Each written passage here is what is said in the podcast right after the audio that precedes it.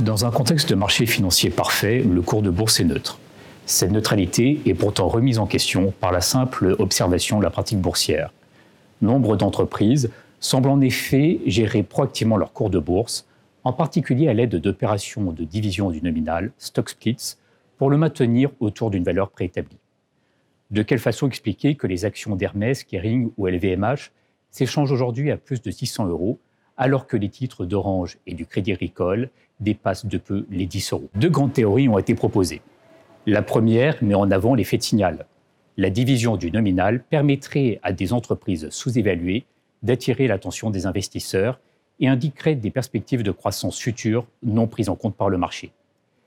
La seconde suggère que le cours de bourse est un outil permettant de satisfaire les préférences des investisseurs.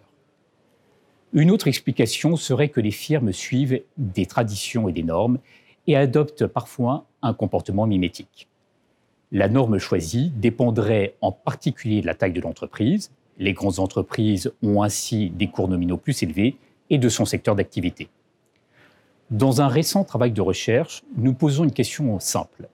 La norme de cours de bourse est-elle également contingente de l'actionnariat de l'entreprise?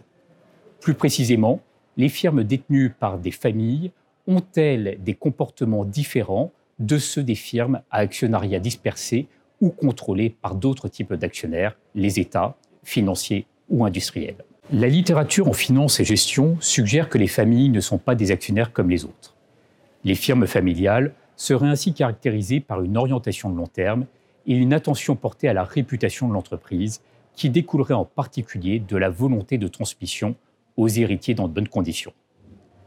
Puisqu'il est démontré qu'un cours de bourse faible attire les spéculateurs intéressés par un retour rapide sur investissement et qu'une opération de division du nominal est susceptible de dégrader la réputation de l'entreprise, nous anticipons une relation positive entre l'actionnariat familial et le cours de bourse et une relation négative entre l'actionnariat familial et la probabilité d'observer un split. Ces hypothèses sont testées sur un panel de 3000 observations de firmes françaises de l'indice SBF 120 sur la période 1998-2016. Différents tests statistiques valident nos hypothèses. Les firmes familiales s'échangent à un cours significativement plus élevé et ont une probabilité de diviser leur nominal inférieure à celle de leurs homologues non familiales. Nous étudions également les introductions aux bourses et observons que les firmes familiales retiennent des prix d'introduction significativement plus élevés. Nous étudions les dépenses de recherche et développement, souvent analysées comme le marqueur d'une orientation long terme, et démontrons qu'elles sont, pour les entreprises familiales, liées au cours de bourse et négativement aux opérations de division nominale. Un cours élevé permettrait donc aux firmes familiales de mettre en place une politique de long terme et de s'affranchir ainsi des exigences d'investisseurs focalisés sur le court terme. Nous sommes donc bien loin de l'hypothèse de neutralité du cours de bourse.